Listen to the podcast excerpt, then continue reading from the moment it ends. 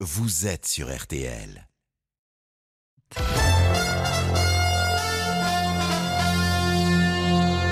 RTL. J'ai fait couper les cheveux très courts de Vanessa Paradis, j'ai euh, fait couper les cheveux de Laetitia Casta. Enfin, je, voilà, je, je suis un cinéaste capillaire. Annoncez Patrice Lecomte est l'invité du journal inattendu sur RTL. Quelle merveilleuse vivacité. Bon, Jean-Claude, vas-y Bon, alors, à votre avis, quels sont les défauts principaux de Jean-Claude Cigarette comme un piquet. Je tombe sur des gens qui me disent Bon, euh, monsieur Lecomte, les bronzés, on oublie. Hein. Comment ça, on oublie Vous rigolez Mais jamais de la vie. Alors, nous sommes tous d'accord pour dire que Jean-Claude est nul. Je, je revendique euh, ces films que, que j'adore, que j'ai adoré faire. et- Ah oui, Je sais pas pourquoi, mais je le sens pas ces jours. 12h30, 13h30, Maigret, brigade criminelle 36 quai des Orfèvres. Le journal inattendu. Patrice Lecomte, Je m'appelle Lecomte, donc je compte. Ophélie Meunier. Et bonjour Patrice Lecomte. Et bonjour, Bienvenue dans votre journal Merci. inattendu. On a entendu ridicule, vous avez évoqué la fille sur le pont, rue des plaisirs, on a retrouvé les bronzés. On a eu un aperçu de votre nouveau maigret. On aurait pu écouter aussi Tandem, Monsieur Hir, le mari de la coiffeuse ou encore les spécialistes. Quand il y a tant de films, bah, faut bien faire un choix. Voilà le scénario que l'on a écrit pour cette émission. Nous sommes en direct, sans montage, sans filet. On ira au 36 quai des Orfèvres, car vous avez décidé d'adapter au cinéma le mythe de Georges Simenon, le commissaire Maigret, avec un très grand Gérard Depardieu. Dans ce journal inattendu, vous endosserez aussi le rôle de journaliste face à la députée Aurore Berger, et vous répondrez à mes questions dans la minute présidentielle. Et puis à la fin, vous n'aurez qu'à vous laisser porter, on a une petite surprise pour vous. Mais d'abord, voici les principales informations à retenir de ce samedi 19 février. À la une, la tempête Eunice qui a balayé le nord du pays et de l'Europe. Pas de morts en France, mais de gros dégâts matériels. La plupart du trafic maritime, aérien et terrestre a repris et le réseau électrique est en cours de rétablissement. Nous ferons un point en direct dès le début de ce journal. Nous serons également à vos côtés sur la route des vacances. L'autoroute autour de Lyon est très encombrée en ce moment, mais la bonne nouvelle, c'est que les stations de ski vous attendent. La saison s'annonce particulièrement satisfaisante.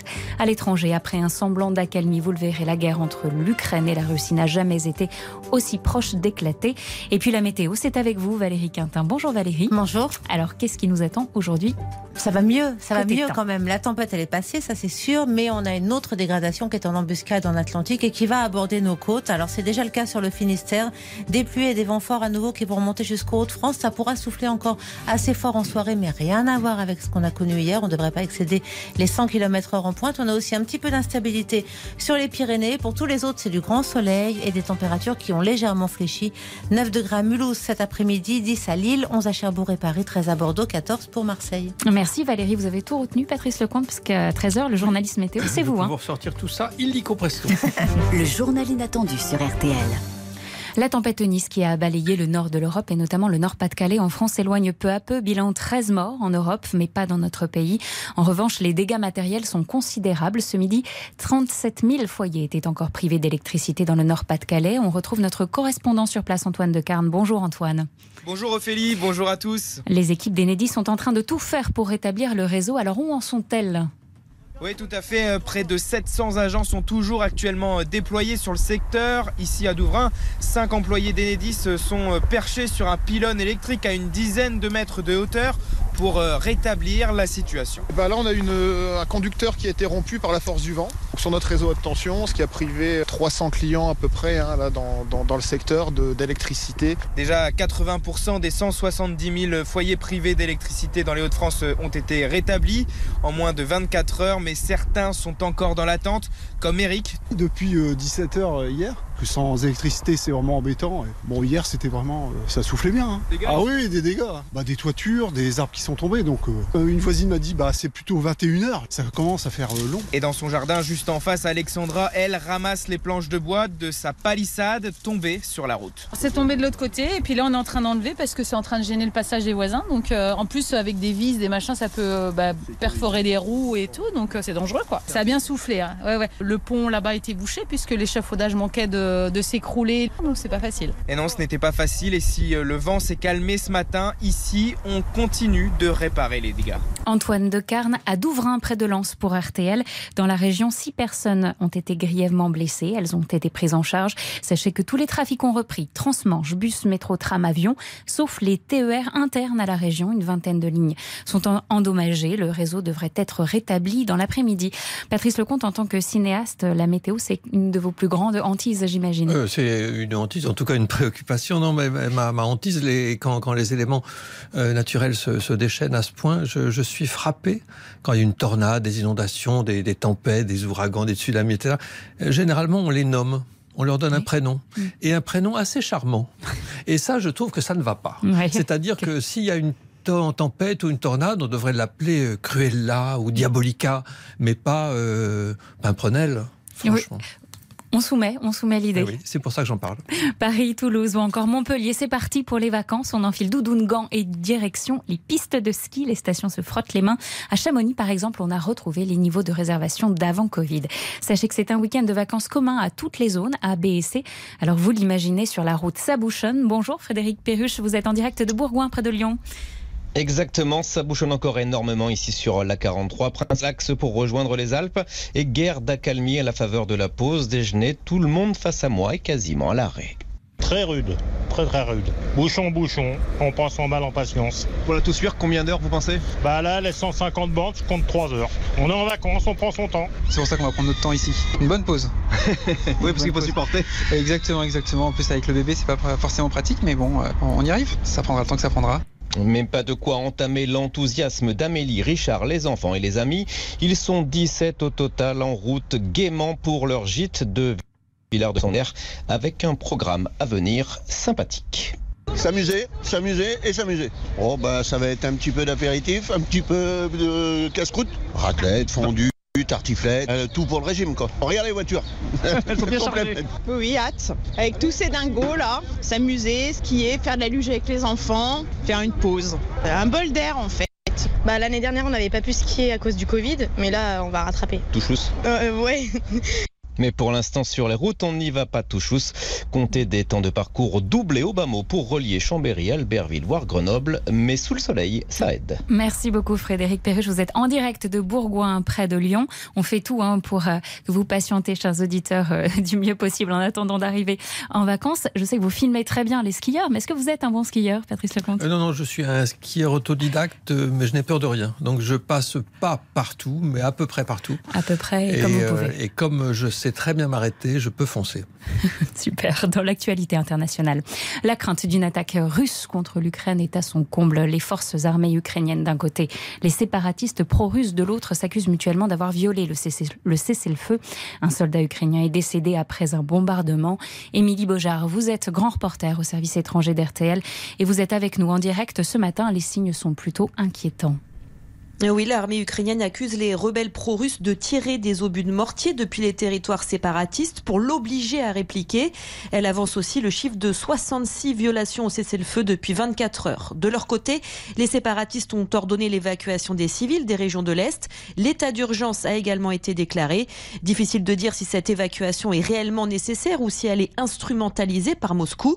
En tout cas, Vladimir Poutine offre une centaine d'euros à chaque personne évacuée, un moyen d'étendre son influence. Au risque d'enflammer encore un peu plus la situation, le président russe assiste en ce moment à des tirs de missiles balistiques, un exercice assure Moscou. Mais le gouvernement américain se dit convaincu que la Russie s'apprête à frapper l'Ukraine. Dans ce cas, Jean-Yves Le Drian, notre ministre des Affaires étrangères, a rappelé que les Européens et leurs alliés de l'OTAN seraient unis contre la Russie. Les précisions en direct d'Émilie Beaujard, grand reporter au service étranger d'RTL. On vient en France, Joachim Le père de Desarrojo, pardon, le père de Maëlys, a réagi en exclusivité ce matin sur RTL à la condamnation de Nordal Lelandais. Je le rappelle, une peine maximale pour l'ancien militaire, la perpétuité assortie de 22 ans de sûreté. Joachim Desarrojo a fait part de son soulagement sur notre antenne avec beaucoup d'émotion et regarde désormais avec sa famille vers l'avenir. Un entretien réalisé par Serge Pueyo. Ça a été un procès très très difficile à vivre, oui. Mais maintenant, on se dit que que Maëlys, elle a permis en même temps d'arrêter un assassin et, un meurtrier. La souffrance sera toujours présente. Et de là à dire que je vais retrouver le bonheur, euh, c'est compliqué. Alors d'aujourd'hui, je pourrais pas, je pourrais pas le dire. C'est encore trop tôt. Mais mes filles m'ont donné la force pour avancer. Je pense très très fort à Maëlys, à Colline, sa grande sœur, qui me donne le, le courage d'avancer. Je ferai tout pour, euh, pour que ça aille beaucoup mieux. J'irai de l'avant, quoi qu'il arrive. Vous pouvez retrouver l'intégralité de cette euh, interview très émouvante sur notre site rtl.fr. On l'a appris ce matin, l'ancien agent de mannequin français Jean-Luc Brunel, 76 ans, a été retrouvé pendu cette nuit dans sa cellule de la prison de la santé à Paris. C'est un proche du milliardaire américain Jeffrey Epstein, lui-même décédé. Jean-Luc Brunel avait été mis en examen et écroué l'été dernier pour plusieurs viols sur mineurs présumés. Patrice Lecomte, cela va faire cinq ans que le mouvement MeToo euh, s'est déclaré. Qu'est-ce que vous pensez de cette libération de la parole de la femme. Mais elle est indispensable, bien sûr. Elle est indispensable et, comme à chaque fois, il y a forcément des, excès. Je veux dire par là qu'on on, tombe de, de tous, de vous, moi, nous tous, on tombe dans une euh, forcément une espèce d'autocensure inconsciente et, involontaire. Euh, Est-ce que j'ai dit ça? Oh, J'aurais peut-être pas dû dire ça. Dire on est, on devient archi prudent, mais c'est pas plus mal dans le fond si ça permet de changer les choses. Mais pour l'instant, on est dans cette archiprudence qui, qui est peut-être un peu sclérosante. Je sais pas encore. En sport, les infos à retenir de la mi-journée. Tout d'abord aux Jeux Olympiques de Pékin. Pas de nouvelle médaille ce matin pour les Français. Clément Paris a terminé sixième de l'épreuve de ski de fond, raccourci à 30 km au lieu de 50 hein, en raison des conditions climatiques. Le vent qui a conduit également au report de la dernière épreuve de ski alpin, le parallèle par équipe mixte. Elle devait avoir lieu cet après-midi. Rendez-vous finalement demain matin. À ce jour, la délégation française détient 14 médailles, dont 5 en or. En foot, Lille a concédé le match nul 0-0 à domicile contre Metz hier soir en ouverture de la 25e journée de Ligue le LOSC est désormais 9e au championnat. Les affiches du jour, c'est Lens-Lyon à 17h et Nantes reçoit le PSG à 21h. Rendez-vous dans RTL Foot de 20h à 23h pour vivre ces rencontres. Voilà pour l'actualité. Dans un instant, Patrice Lecomte, c'est votre autoportrait. J'espère que vous êtes prêts. C'est très sûr. attendu des auditeurs. À tout de suite sur RTL. Le journal inattendu de Patrice Lecomte avec Ophélie Meunier sur RTL. Patrice Lecomte, avant de passer à l'inattendu de ce journal, il y a un moment attendu au début de l'émission par nos auditeurs, c'est l'autoportrait. Patrice, vous avez 74 secondes. C'est votre autoportrait sur RTL. Voilà la règle, vous avez une seconde par année de vie pour vous présenter, vous avez 74 ans, donc 74 secondes, soit 1 minute 14 pour vous tirer le portrait. Alors Patrice Lecomte, qui êtes-vous? Je suis né en effet, il y a longtemps déjà. J'étais un enfant discret, ne faisant pas de vagues. Je n'étais pas le roi des 400 coups, mais j'étais assez rigolo. Je ne sais pas si, aujourd'hui, je suis encore très rigolo, mais au moins je suis toujours aussi rieur. Enfant puis adolescent, quand je pensais à l'avenir, je rêvais de faire quelque chose qui me permette de m'exprimer. J'ai tourné mes premiers courts-métrages en empruntant la caméra 8 mm de mon père. C'était très balbutiant, assez quelconque, assez merdique aussi. Mais fort heureusement, toutes les copies ont été perdues au cours des déménagements successifs. Le cinéma est un métier difficile, incertain, qui me vaut des nuits d'insomnie. Mais c'est vraiment un métier formidable. Et puis, de toute façon, je ne sais rien faire d'autre. Maigret est mon 30e film. Gérard Depardieu m'a prédit que je vivrai jusqu'à 100 ans et en bonne santé. Je vais donc pouvoir, si tout va bien, en tourner encore quelques autres. Quand on me demande pourquoi je tourne, je réponds, je fais des films pour partager mes émotions. Et c'est vous qui avez choisi la musique sur laquelle vous avez fait votre autoportrait. J'aurais aimé la composer, mais je n'ai pas ce talent. Je nous souhaite de faire un journal inattendu quand vous aurez 100 ans. Et moi, du coup, un petit peu plus qu'aujourd'hui aussi. Pour votre retour à la réalisation, après plusieurs années d'absence, on va en parler tout à l'heure, vous vous attaquez au mythique commissaire de Georges Simenon. Votre nouveau film, Maigret, adaptation de Maigret et la jeune morte, sort dans les salles ce mercredi. Dans le rôle titre, un Gérard Depardieu, comme on ne l'avait pas vu depuis longtemps. Bonne annonce. La victime non identifiée, le sexe féminin. Qui est chargé de l'enquête? Maigret, brigade criminelle 36 qui est des Orfèvres. Quelqu'un a voulu faire disparaître cette jeune fille inconnue. Mais elle a forcément laissé des traces, là, quelque part.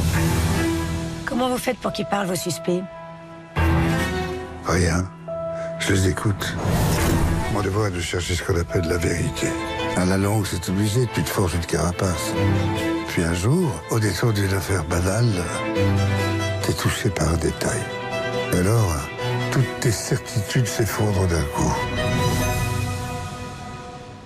C'est votre 30e long métrage, vous l'avez dit tout à l'heure dans votre autoportrait. Vous avez donc vécu ça au moins 30 fois. Comment vous vous sentez là maintenant à quelques jours de la sortie? Mais euh, je me sens bien et très mal. Je me sens bien parce que le, le film, il est comme je voulais qu'il soit. Donc je ne suis pas en train de, de, proposer quelque chose euh, avec une petite euh, lumière rouge qui clignoterait au fond de mon crâne et qui me ferait penser euh, c'est mmh. pas terrible. Non, non, le, le, film, il est, il est réussi parce qu'il est comme je voulais. Donc ça, ça me tranquillise, ça me va. Mais, Mais ce qui me tranquillise pas, c'est que la fameuse envie ou la non-envie éventuelle que les spectateurs, euh, le public, les gens euh, auront du film, ça je ne maîtrise pas ça, je n'on peut pas calibrer ça. Je ne sais pas si l'envie est là, l'affiche est magnifique, le film annonce est efficace, euh, j'aime ce film, mais bon. Donc il y a un peu d'insomnie et puis peut-être que mercredi soir, si tout va bien, on fera péter le champagne ou alors ce sera du champomis. Bon, on souhaite le champagne alors. D'accord. Pourquoi avoir choisi de s'attaquer à ce monument qu'est le commissaire Maigret? Quel est votre rapport avec l'œuvre de Simenon euh, Simenon, j'ai commencé à lire Simenon en lisant des Maigret, justement, quand j'étais adolescent ou préadolescent. J'avais une grand-mère maternelle qui venait nous garder à Tours, à la maison, quand mes parents partaient en voyage, et elle lisait beaucoup Maigret. Elle était une fan de Maigret. Et donc j'ai commencé par lire euh, Maigret, en trouvant ça parfait. Parfait. Euh, ouais. Oui, parfait, parce que ça, ça m'emportait dans, dans quelque chose, dans des aventures. Pas des aventures euh, trépidantes. Ce qui me plaisait beaucoup, c'était ce, ce, rapport à, à, à l'humain, euh, ces gens qu'on rencontrait dans les romans, ces univers, ces, ces portes qu'on poussait, ces, les histoires qui sont derrière les jantes, les zones d'ombre. Tout ça me, me, parlait beaucoup. Mm. Et puis après, j'ai, je me suis rendu compte que l'auteur, Georges Simenon, avait écrit autre chose que Maigret, et donc j'ai lu d'autres choses que Maigret. Et puis les, la lecture de Simenon m'a jamais quitté vraiment. Je, je, lis régulièrement hein, Simenon. Et, et, à chaque fois, ça me parfume la vie. Et donc, vous avez décidé un jour quand même d'en faire un film? Oui, alors euh, absolument. Le, le euh, adapter un Maigret, c'est c'est pas un, un, vieux rêve du genre ça fait 20 ans que j'en rêve, etc. Non, mm -hmm. non, pas du tout. Non, non, c'est j'avais envie d'aller flirter à nouveau avec Simenon et c'est Jérôme Tonnerre avec qui j'ai écrit cette adaptation qui m'a dit et si et si on lisait des Maigrets mm. Et j'ai dit ah oui, très bonne idée et, et c'est venu comme ça, d'une manière assez spontanée en fait. Maigret, c'est la rencontre d'un grand acteur et d'un grand rôle. Comment s'est passée cette collaboration avec Gérard Depardieu? Ça a été au-delà au de, au -delà de, du rêve, quoi. On ne se connaissait pas, Gérard Depardieu et moi, du tout. On avait dû se frôler, croiser, même pas. On n'a pas eu de projet ensemble, y a pas, on n'a pas bu des coups ensemble, on n'a pas dîné ensemble, encore moins. Et, euh, je, me suis dit, mais voilà, je vais aller trouver cet homme-là pour lui proposer ce film. Moi, j'avais envie depuis longtemps qu'il y ait une jolie occasion de travailler ensemble. Lui, peut-être qu'il en rêvait aussi, ça je ne sais pas, on s'en est pas parlé. Mais en tout cas, il m'a accueilli euh, avec les bras ouverts. C'est toujours mieux que les bras fermés, hein, bien sûr. La... Et puis, euh, et ce que je, je, lui ai dit, euh, ce que je lui ai dit, c'était euh, que j'avais beaucoup d'admiration pour lui, mais que j'avais mieux que de l'admiration. En tout cas, que c'était plus précieux pour moi, c'est que j'avais de l'affection. La dernière adaptation de Maigret, c'était en 58 avec Jean, Jean Gabin, pardon. Patrice Lecomte, vous n'avez pas peur d'éloigner un peu le public jeune? Avec ce film Est-ce que vous prévoyez le toucher? Et comment bah, tiens, si je, vous... je fais pas des films pour éloigner le public, non, je fais des films bah pour oui, essayer mais... de l'attirer dans les salles. Enfin, pour pour que les gens aient envie de, de venir voir ce que je fais, quoi. Évidemment. Alors les jeunes gens, je sais bien que les jeunes gens, euh, si on leur parle de Maigret, ils savent pas qui c'est. Si on parle d'Arsène Lupin, Conan Doyle, d'Hercule Poirot non plus, mais Hercule Poirot, euh, personne ne sait qui c'est. Enfin, les jeunes ne savent pas qui c'est. Mort sur le Nil euh, mm. intéresse les gens quand même, donc. Euh, vous misez sur l'affiche mais... Pardon? Vous misez sur l'affiche, peut-être? Moi, je mise sur tout. Je mise sur, euh, sur l'image du film, sur l'affiche, sur, euh, sur le film annonce, euh, sur ce que vous êtes en train d'en dire aussi. bon, de bonnes choses, visiblement. Bien sûr. Adressez-vous. Moi, j'ai 34 ans et j'ai vu le film et j'ai adoré. Ça Alors, vous va? ouais, C'est pas mal. Allez, c'est gratuit. Dans un instant, on continue ce journal inattendu avec Patrice Lecomte en toute sincérité. Mais à tout de suite sur RTL.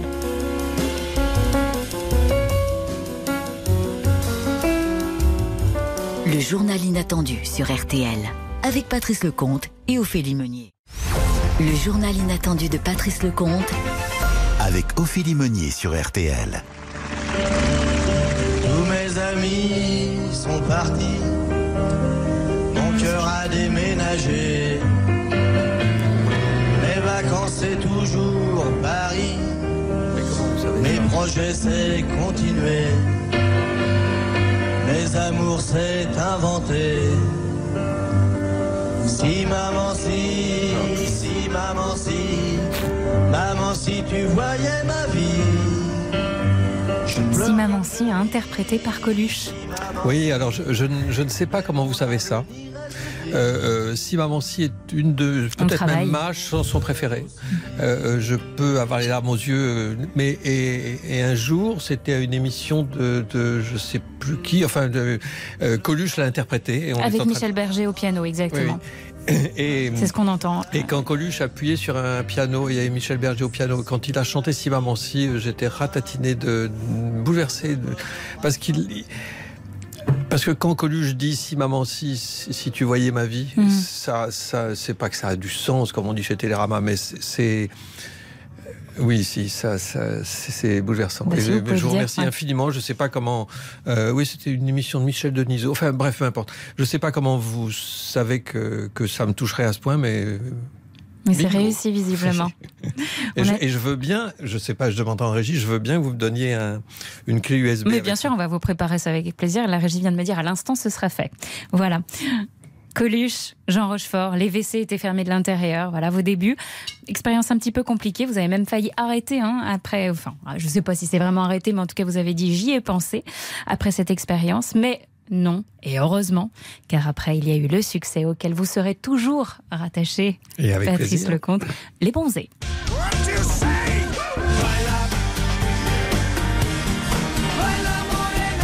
Succès d'abord au cinéma. Ils font toujours des millions de téléspectateurs à chaque fois qu'ils sont rediffusés à la télévision. Encore récemment, encore leader.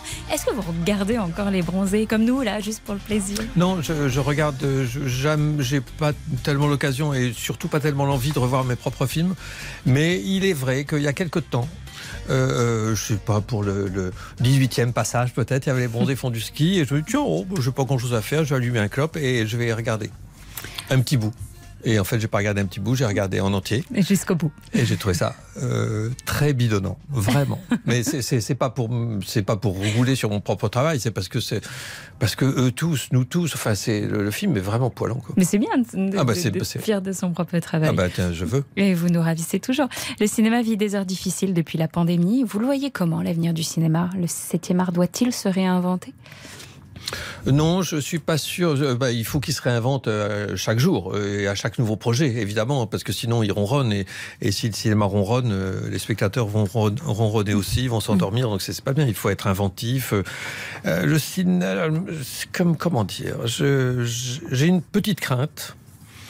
Ou une grosse crainte, appelez ça comme vous voudrez, mais j'ai une petite crainte à propos de l'avenir du cinéma, c'est que je trouve que les producteurs, enfin tous ces puissants qui nous dirigent et dont on dépend financièrement, euh, deviennent, de- euh, pas les producteurs, mais les, les partenaires financiers deviennent infiniment frileux, en tout cas de plus en plus frileux, alors que le cinéma devrait être, euh, on devrait plus faire confiance à l'innovation. euh, euh, on, on est là pour fabriquer des prototypes et pas et pas pour euh, suivre le droit fil de quelque chose qui aurait été déjà été tracé. Les, les spectateurs, ils s'ennuient s'ils voient un truc qu'on leur resserre. Est-ce que, vous imaginez recevoir des gens chez vous et leur dire euh, c'est la même soupe que les 20 dernières fois? Mm. Ah ben ça fait rien, on va quand même l'aimer, Ophélie. Ben non, ils Non, vont pas l'aimer, ils vont se. ben, marre. donc alors il faut arriver avec une soupière en disant c'est une nouvelle soupe. Mais ça, les, les, les partenaires financiers, ils, ils aiment bien les vieilles soupes, ça m'énerve. Votre carrière a été ponctuée d'incroyables rencontres, dont des rencontres inattendues, et je pense à celle avec Mick Jagger. Vous le rencontrez, il vous dit qu'il a adoré Ridicule, et il vous demande même de faire une photo avec lui, un peu comme une groupie, ce que vous avez fait. En revanche, vous ne lui avez pas dit que vous adoriez sa musique parce que vous êtes Team Beatles. Alors sur Something, on fait une petite pause, et on se retrouve juste après pour le rappel des titres, et on parle politique. À tout de suite.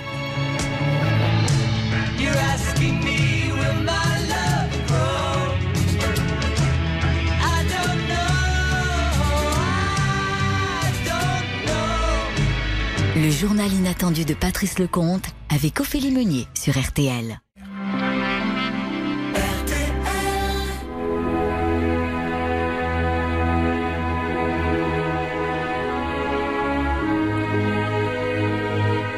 Le journal inattendu sur RTL avec Patrice Lecomte et Ophélie Meunier.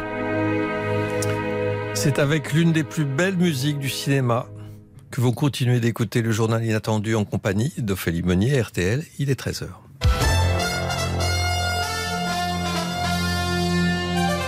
Et le rappel des titres tout de suite. Patience, si vous êtes sur la route des vacances, vous y êtes presque. C'est l'heure du dernier pique-nique avant d'enfiler les chaussures de ski. Ce week-end, toutes les zones A, B et C se croisent. Ce sont donc les Parisiens, les Toulousains et les Montpelliérains qui vont faire les beaux jours des stations à partir d'aujourd'hui. Au niveau de la circulation, demain, Bison Futé voit vert dans le sens des départs et dans le sens des retours sur tout le pays. Le Nord-Pas-de-Calais frappé de plein fouet par la tempête Eunice, mais le plus dur est passé. À part de gros dégâts matériels, la majorité du trafic est rétablie. Seules les lignes TER internes à la région endommagées devraient être réparées dans l'après-midi. Le réseau électrique est également en cours de rétablissement. À 50 jours de la présidentielle, Valérie Pécresse se relance dans la campagne. En meeting hier au Canet, la candidate LR ne, ressemblait en rien à celle de son premier rendez-vous très critiqué au Zénith de Paris. Pas de fiche, pas de prompteur, debout avec un micro-main. Ses soutiens ont été séduits. De son côté, Marine Le Pen était hier à Vienne, en Isère. Après une nouvelle semaine compliquée, l'eurodéputé et ex-dirigeant du Rassemblement national Nicolas Bay a rallié Éric Zemmour. Dans son discours, la Oh. présidente du RN a parlé pouvoir d'achat, préoccupation numéro un des Français, tout en ciblant encore et toujours le bilan d'Emmanuel Macron. Éric Zemmour est lui aujourd'hui au Mont-Saint-Michel avec ses nouveaux soutiens qui ont fui le camp de Marine Le Pen. L'ex-polémiste n'exclut pas de nommer Marion Maréchal Le Pen Premier ministre en cas de victoire en avril. En foot, c'est la 25e journée de Ligue 1. À 17h, Lens affronte Lyon et à 21h, les Nantais reçoivent les Parisiens. Hier, Lille et Metz ont fini sur un match nul 0-0. Le LOSC, qui est désormais 9e du championnat, à 4 jours de son déplacement à Chelsea pour les 8e de finale aller en Ligue des Champions. Côté JO de Pékin, on en est toujours à 14 médailles pour les Français. Sachez que la dernière épreuve de ski, le parallèle par équipe mixte, a été reportée à demain à cause du vent. La météo, c'est avec vous, Patrice Lecomte, journaliste météo. Quel temps fera-t-il ce week-end Sur le mépris? Allons-y. Je n'ai aucun mépris pour la météo. Donc, une grande partie du pays profitera d'un temps doux et ensoleillé cet après-midi. La chance que nous avons. Des pluies, en revanche, vont aborder les régions du nord-ouest. J'en suis désolé. Elles seront assorties de fortes rafales de vent à nouveau, notamment entre le Finistère et le Pas-de-Calais. Les températures seront comprises entre 7 degrés à Rodez et 16 degrés à Montpellier. À Montpellier, vous avez de la chance. Il fera 11 degrés à Paris, à La Rochelle ou encore à Lyon. Et plus haut, à Val d'Isère, ce sera 2 degrés, mais en dessous de zéro. Vous pouvez me refaire un coup le vent J'adore. Et partant de Et partant de pluie cette semaine, vous pourrez aller à la Bourse du Commerce ou au Centre Pompidou à Paris pour découvrir les expositions consacrées à l'immense sculpteur américain Charles Ray. Un article qui lui est consacré cette semaine dans Le Point a retenu votre attention, Patrice Lecomte. Oui, parce que ce- c'est un immense sculpteur. Mais souvent, avec l'art moderne, ça va, pardon, ça va pas durer longtemps et c'est à la limite euh, très réac. J'assume. C'est sans doute un immense sculpteur et avec l'art moderne, je me demande s'ils sont des immenses artistes ou des immenses imposteurs. Vraiment. Euh, et quand on lit l'article du Point, euh, on est un peu troublé, étonné de, des commentaires qui sont faits sur une œuvre qui, moi, m'échappe. Euh, et encore une fois, parce que je, je suis une midinette, hein, mais euh, je, je revendique ça, mais je, il y a une seule chose qui m'intéresse dans l'art, euh, que ce soit la peinture, la, euh, la chorégraphie, la danse, Oui, l'architecture. alors quel, quel art vous touche, justement? mais de- tous les arts me touchent à partir du moment où ils me transmettent une émotion, Mm. quelle qu'elle soit. Et, et, je suis allé à, la bourse euh, voir euh, cette exposition. J'ai j'ai lu l'article. Je, je- et au fond de moi-même, ça m'énerve. Ça m'énerve parce que je vois ça, je trouve ça euh, brillant, bien fabriqué, mais euh, vide de sens. Ou alors c'est plein d'un sens que l'on essaye de mettre après coup avec des gens plus intelligents que, enfin qui se croient super intelligents et qui font des commentaires euh, brillants sur une œuvre qui moi me semble fausse, en porte-à-faux. Enfin, euh, alors quand je parlais d'imposture, non, faut peut-être pas exagérer, encore que. Pour vous faire votre propre avis. En tout cas, chers auditeurs, vous pouvez euh, lire l'article dans le point de cette semaine sur, Charles Ray. Patrice Lecomte, vous êtes curieux de tout, de l'actualité de la politique aussi, ça tombe bien. Dans le journal inattendu, désormais à deux mois de l'élection présidentielle, je demande à mes invités leur euh, avis sur la campagne et les candidats. Question simple, réponse courte, vous répondez si vous le souhaitez, c'est la minute présidentielle. Patrice Lecomte, est-ce que vous suivez la campagne? Euh, de, très loin. La campagne va beaucoup plus vite que moi. Ou alors c'est moi qui les devance. Quel est le sujet que vous souhaiteriez absolument voir le prochain président prendre en compte Euh, quel sujet? Trop de sujets, tous les sujets. Mais je voudrais vraiment que le prochain, quel qu'il soit, arrive à faire en sorte qu'on ne soit pas à 50-50 dans ce pays bizarre. Ah bah, mais ça. Ah oui, bah, mais ça, mais euh, aucun rêve n'est impossible. Hum, Pour qui allez-vous voter et pourquoi? Il n'est pas impossible que je choisisse dans l'isoloir. Il n'est pas impossible non plus que je donne à Emmanuel Macron l'occasion d'être là pendant 10 ans au lieu d'être là 5 ans. Pour qui êtes-vous sûr de ne pas voter? Pour euh, quelqu'un que je n'aime pas et euh, qui, malgré la première lettre euh, de son nom, n'est pas euro. Vous aviez déjà voté pour Emmanuel Macron en 2017 Oui. Vous avez dit que vous avez longtemps été un réalisateur plutôt masculin. Vous préfériez filmer les hommes que les femmes. Ça a changé. Oui, ça a bien changé. Mais heureusement, comme il était temps. Mais parce que je, peut-être que de, de filmer des, de filmer des hommes, en tout cas d'écrire des histoires pour des hommes, sans doute que quelque part, comme on dit, ça me rassurait, parce que j'avais l'impression de de parler de ce que je connaissais le mieux. C'est idiot, parce que je connais les femmes non, c'est pas idiot. Non, ben c'est c'est c'est c'est limitatif quoi. Et alors je connais sans doute mieux les hommes que les femmes et ça reste à prouver d'ailleurs. Et, c'était peut-être par par respect ou par timidité. C'est pas impossible non plus que que je que les héroïnes de mes films étaient rares, Hmm. mais ça a changé. Dans un instant, ce sera vous, le journaliste. Vous nous avez confié que si vous vous retrouviez face à un ou une politique aujourd'hui, vous auriez des questions à lui poser. Eh bien, vous allez pouvoir le faire et débattre avec la députée La République En Marche, Aurore Berger. À tout de suite. Le journal inattendu de Patrice Lecomte avec Ophélie Meunier sur RTL. Le journal inattendu de Patrice Lecomte avec Ophélie Meunier sur RTL. Patrice Lecomte, vous endossez donc la casquette de journaliste pour euh, les neuf prochaines minutes. Bonjour Aurore Berger, bienvenue Bonjour. dans le journal inattendu. Vous êtes euh, députée La République En Marche des Yvelines, rapporteur du projet de loi sur l'audiovisuel, la culture, donc c'est aussi votre sujet. Vous connaissez l'œuvre de Patrice Lecomte? Oui, je la connais. euh, La fille sur le pont est probablement l'un des films qui m'a le plus ému dans ma vie. Donc je suis très intimidée d'être interviewée par vous aujourd'hui. Vanessa Paradis. Ne, ne soyez surtout pas intimidés. Euh, je, euh, j'ai- dit quand on m'a dit qui aimeriez-vous rencontrer pour cette émission et j'ai répondu j'aimerais bien rencontrer un homme ou une femme politique, quel que soit de, de quel bord que ce soit. Ça n'avait pour moi euh, aucune importance. Vous ne les représentez pas tous et toutes Non, euh, heureusement. seuls, bien sûr que non. Mais je ne suis pas très politisé, du moins je ne suis pas très engagé, je ne suis pas militant. Mais je me pose tout le temps une question de base par rapport aux hommes et aux femmes politiques. Et cette question, elle est la suivante. Chez, alors on va dire une femme politique, mais donc chez un homme politique. Ça va pour les deux. Chez un homme politique, euh, quel est le pourcentage? Vous êtes obligé de me répondre avec sincérité, sinon c'est pas rigolo. Et c'est pas provoquant hein, de ma part, rassurez-vous. J'attends la question. Non, non, non, non, mais quel est le pourcentage d'ambition personnelle et d'ambition nationale? Je crois qu'on peut pas mentir et on peut pas faire croire qu'il n'y a pas euh, une part d'ego, une part d'ambition, une part d'orgueil quand on a envie de s'engager dans la vie politique. Euh, la question, c'est au service de quoi on le place? C'est ça la vraie question, c'est-à-dire que soit on le place juste au service de soi-même et de son ambition personnelle, et je crois que ça se voit assez vite. Et je crois que ça se voit d'ailleurs assez vite dans cette campagne. On voit assez vite ceux Oui, qui je- ont je- une expression sincère ou ceux qui clairement trichent par rapport à ça. c'est- c'est ça qui, moi, me trouble beaucoup, enfin, me, me chiffonne, et le mot est faible, c'est que euh, ça se voit, effectivement. Vous avez raison. Les gens qui sont sincères, les gens, les gens pour qui c'est un éventuel sacerdoce, et les gens qui ne pensent qu'à, qui roulent pour eux, en fait. Et, euh, mais ces gens-là font partie du paysage politique. Et, et c'est, c'est quand même inquiétant, parce que nous, on est une population, et on n'a pas envie d'être dirigé ou coaché par des gens qui roulent pour eux. On a tous envie que les, les hommes et les femmes politiques euh, roule pour nous, pour nous tous. Il suffit alors peut-être de choisir, hein, puisque ça se voit tant que ça, hein, il suffit alors peut-être de choisir directement ceux qui nous semblent les plus sincères. Oui, oui, euh, d'é- d'éviter, euh, Mm. d'éviter les ceux qui sont insincères. Et puis il y avait, il y avait une, une autre euh, question que je, je voulais vous poser. Est-ce que il vous est arrivé dans votre dans votre vie de femme, euh, dans votre vie d'être humain, autant que dans votre vie politique, de dire excusez-moi, je me suis trompé.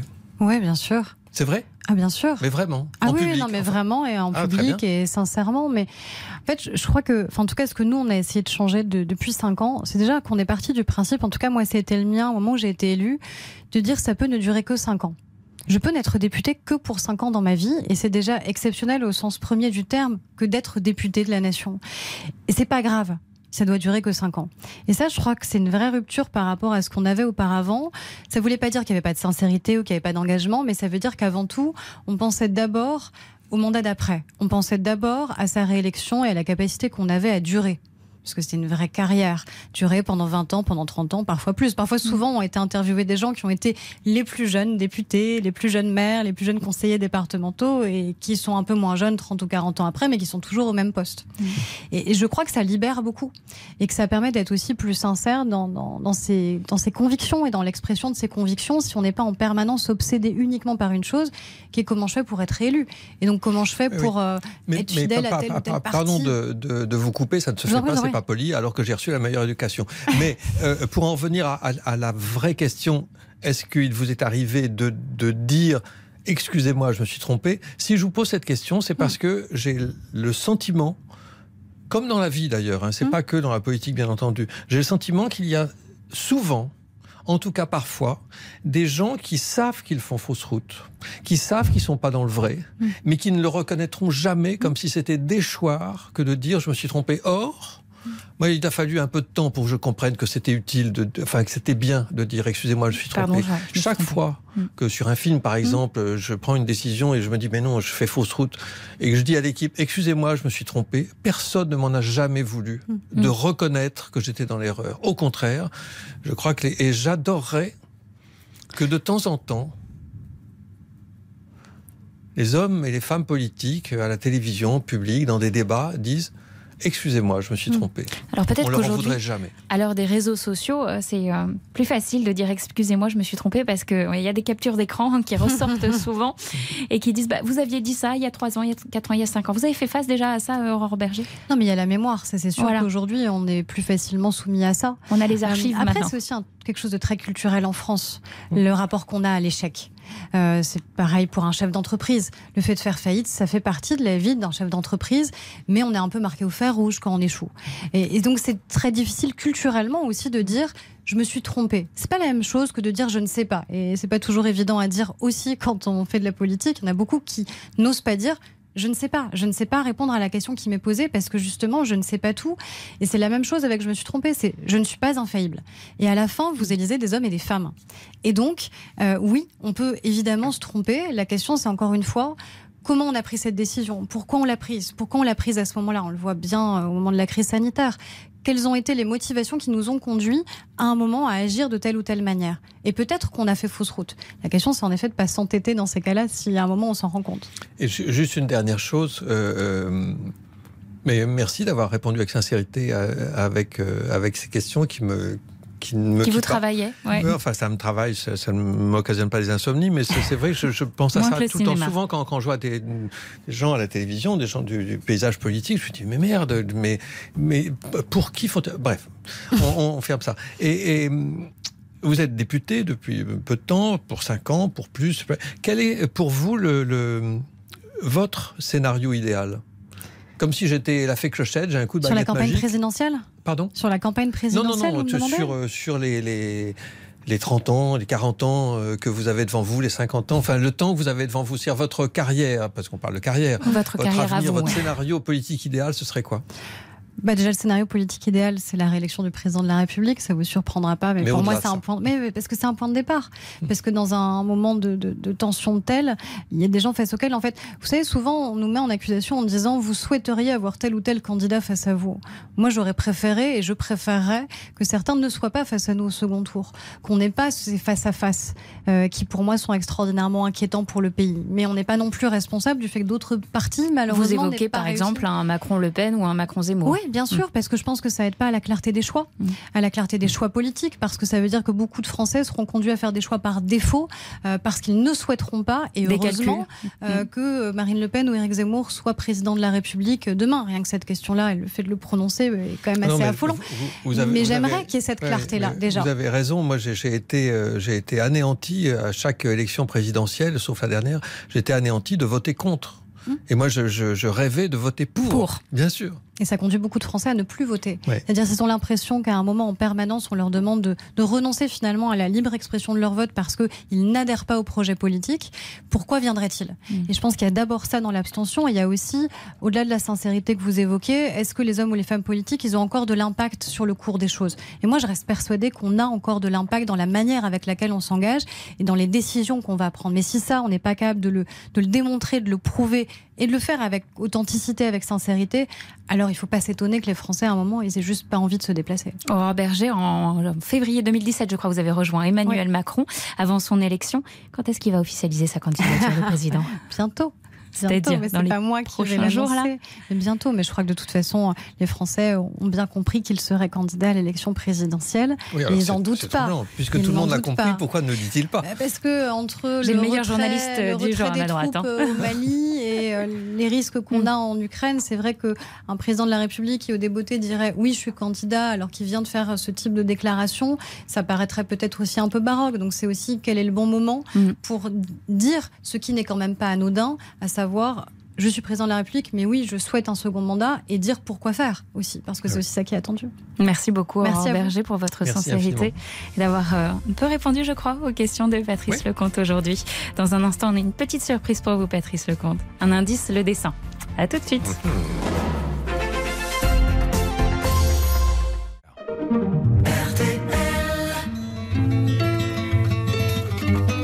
journal inattendu de Patrice Lecomte avec Ophélie Meunier sur RTL. Je veux dédier ce poème à toutes les femmes qu'on aime pendant quelques instants secrets. Les passantes de Georges Brassens. C'est un de vos choix musicaux pour votre journal inattendu, Patrice Lecomte. Cette chanson vous plaît car elle est écrite comme un court métrage, vous avez dit. Oui, on dirait un scénario. C'est curieux parce que c'est une pure chanson de Georges Brassens et c'est pas lui qui l'a écrite, Mm. mais je comprends qu'il l'ait aimé ce texte parce que ça raconte euh, ça raconte toutes nos vies quoi. Quand, quand on parle de, de ces femmes qu'on a aimées euh, l'espace d'une seconde et à qui on n'a pas osé dire qu'on les aimait. C'est, c'est- moi, ça me, ça me touche infiniment, mais au-delà de tout ce que vous pouvez imaginer. En plus, la mélodie, une fois de plus, est superbe. Et puis, il chante ça avec, euh, avec une sincérité. euh, c'est magnifique. Un court métrage, et c'est une bonne transition pour moi pour vous parler des Césars. Les cérémonies des Césars qui récompensent le cinéma. La prochaine, c'est vendredi. L'année dernière, il y a eu cette récompense du public pour la troupe du Splendide, donc un peu pour vous aussi. Est-ce que vous allez regarder cette année? Oui, j'adore regarder les Césars sur le canapé. Vous ne serez pas dans la salle Non. Vous Mais il y a- serez sur il y a votre canapé. Il n'y a pas de raison. Non, non, mais je- Moins je- habillé. Euh, moins habillé. euh, Enfin, je- moins habillé. Enfin, je- pardon. mais je, vous, nous sommes d'accord. Moins chic, c'est ça que je voulais dire. Non, non, je, je ne. Non, j'aime- pas aller euh, au César si je n'ai pas quelque chose à y faire. J'aime bien aller là où il faut, que ce soit le Festival de Cannes, les Césars, une émission RTL, si j'ai un truc à y faire. Mm. Mais si c'est pour être auditeur libre, ça m'intéresse pas. À quoi bon mettre un smoking? Les Césars, c'est toujours un petit peu clivant. Les avis sur la cérémonie ces dernières années ont souvent été mitigés, particulièrement l'année dernière. Pourquoi on n'y arrive pas? Pourquoi on n'arrive pas à faire une bonne cérémonie à la fois drôle et populaire? Il y en a eu des cérémonies euh, drôles et populaires. euh, Moins ces dernières années. Oui, oui, mais enfin, des- ça, dépend beaucoup du, de, enfin, du, du maître cérémonie. Mais Antoine Mm. de Caunes est brillant. euh, il y a eu un Édouard Baird étourdissant. Commandeur a été au-delà de tout, enfin, de, de, de, de- de talent. Et puis quelques autres. Et Chabat aussi. Enfin bon, Mm. c'est, ça dépend beaucoup d'eux. Mais c'est, c'est vrai que si le maître ou la maîtresse de cérémonie, euh, de Valérie Lemercier, j'oublie ce Mm. génie, elle nous avait fait une cérémonie des Césars formidable, quoi.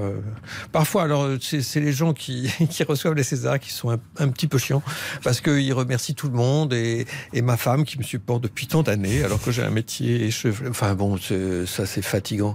Euh, Moi, ce qui me, ce qui m'ennuie dans les Césars, c'est les, c'est le fait que les ceux qui, ont la chance de recevoir, recevoir un César n'aient pas préparé un petit truc un peu rigolo. Cela dit. Euh, Puisqu'on est tout le temps euh, béat d'admiration euh, face aux Américains, je ne sais pas si vous avez regardé les Oscars, c'est mortel.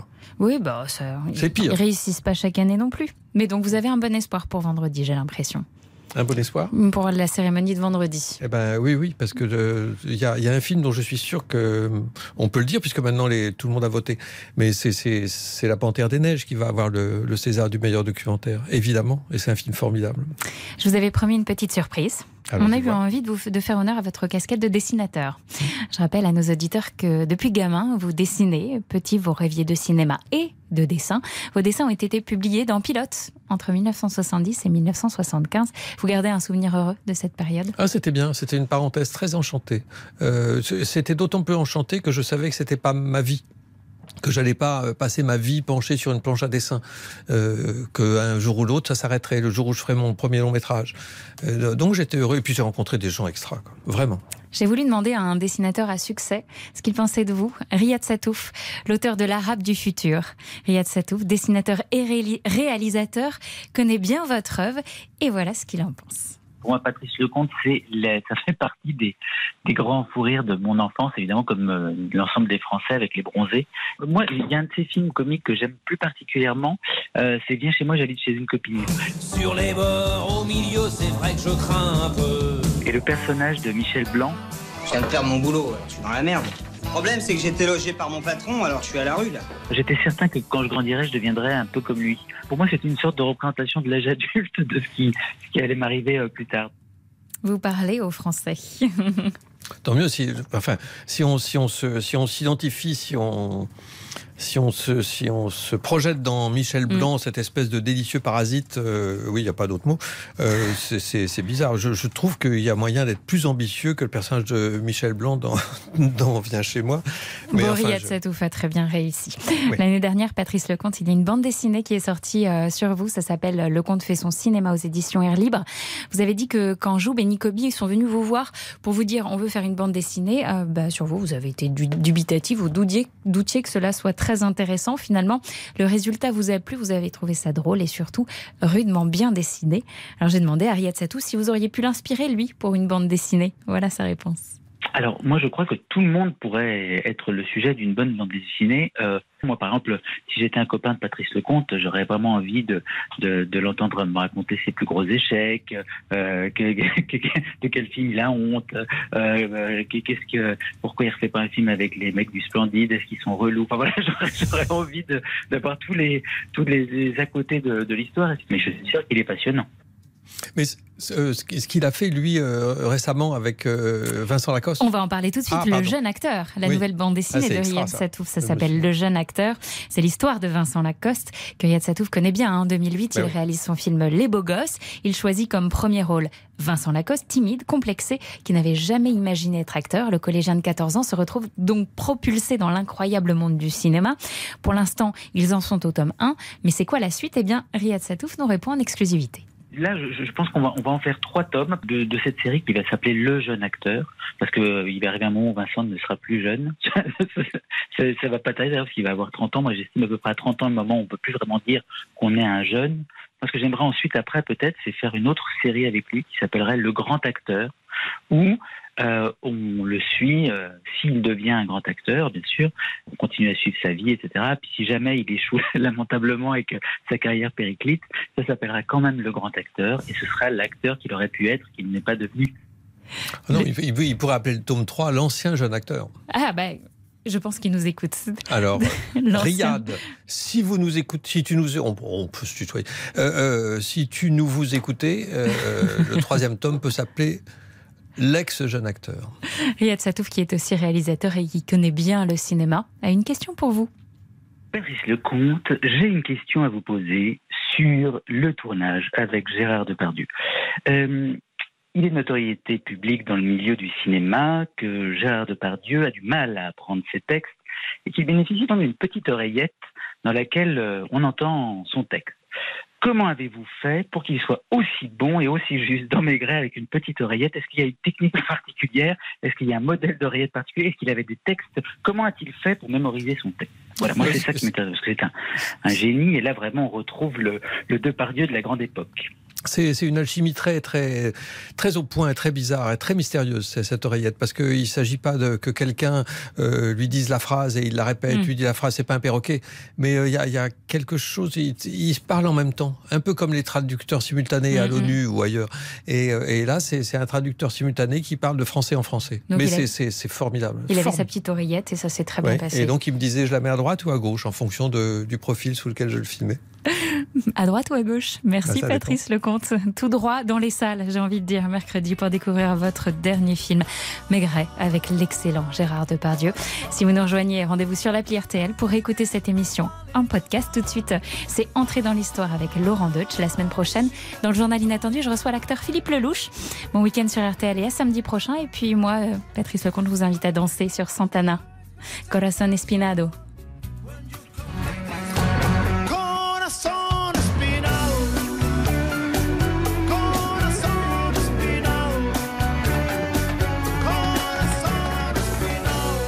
Le journal inattendu.